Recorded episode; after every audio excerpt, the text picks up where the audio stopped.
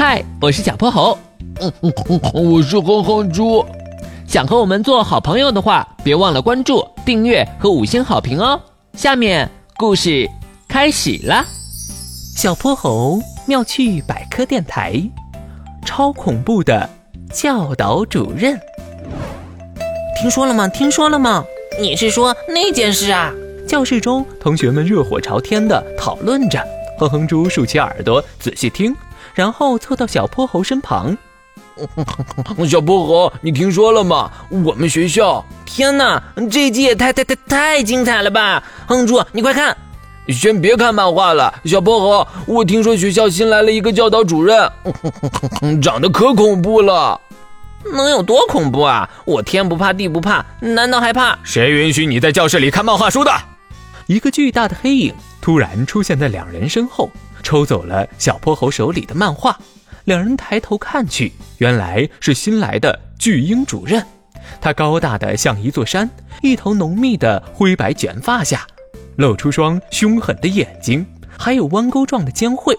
光是被他盯着，小泼猴和哼哼猪就吓得打颤。我我再也不敢了。从这天起，波波城小学里就流传着巨婴主任的超恐怖传说。只要他的影子覆盖在窗户上，整个教室就鸦雀无声，没有一个小朋友敢说话。在走廊上奔跑大笑的学生，一见到他就瑟瑟发抖。被他教训过的学生，能在操场上站两圈呢。我今天上学迟到，碰到了巨婴主任，他让我一个人把整个校门口打扫干净。我昨天在走廊里踢足球，被他抓住，不仅球没了，还让我罚站了一下午。呃，巨婴主人可真恐怖。哼，不就是长得吓人一点，说话声音大一点吗？我可不怕他。上周五我还当着他的面吃零食呢。牛壮壮忽然把头凑了过来，得意洋洋地看着两人，周围立刻响起了一片夸赞声。大家都说牛壮壮真是勇敢了。小泼猴见状，立马从座位上跳了起来，不甘示弱道：“吃零食算什么？我还敢把我的足球抢回来呢！我敢冲他扮鬼脸，我敢剪他头发，我敢拔他鼻毛，我我也敢！”两人的眼睛里都快冒出火星了。牛壮壮双手环在胸前，头往左边一扭，谁先拔掉巨婴主任的一根鼻毛，谁就是波波城小学最勇敢的小学生。小泼猴也把手抱在胸前，头往右边一转，一言为定。小泼猴，你冷静一点啊！巨婴主任的办公室门口，小泼猴踮起脚向里张望，然后挥了挥手，确认目标已经睡着。哼住，开始行动！哼住，哼住！胆小的哼哼猪躲在十米开外的地方，贴着墙壁不敢动。他拼命地摇头，表示我不敢，我不去，要去你自己去。哼，你就是波波城小学最最最最胆小的小学生。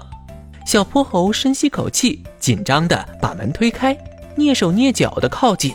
巨婴主任正在午睡，鼾声如同打雷一般在办公室里炸响。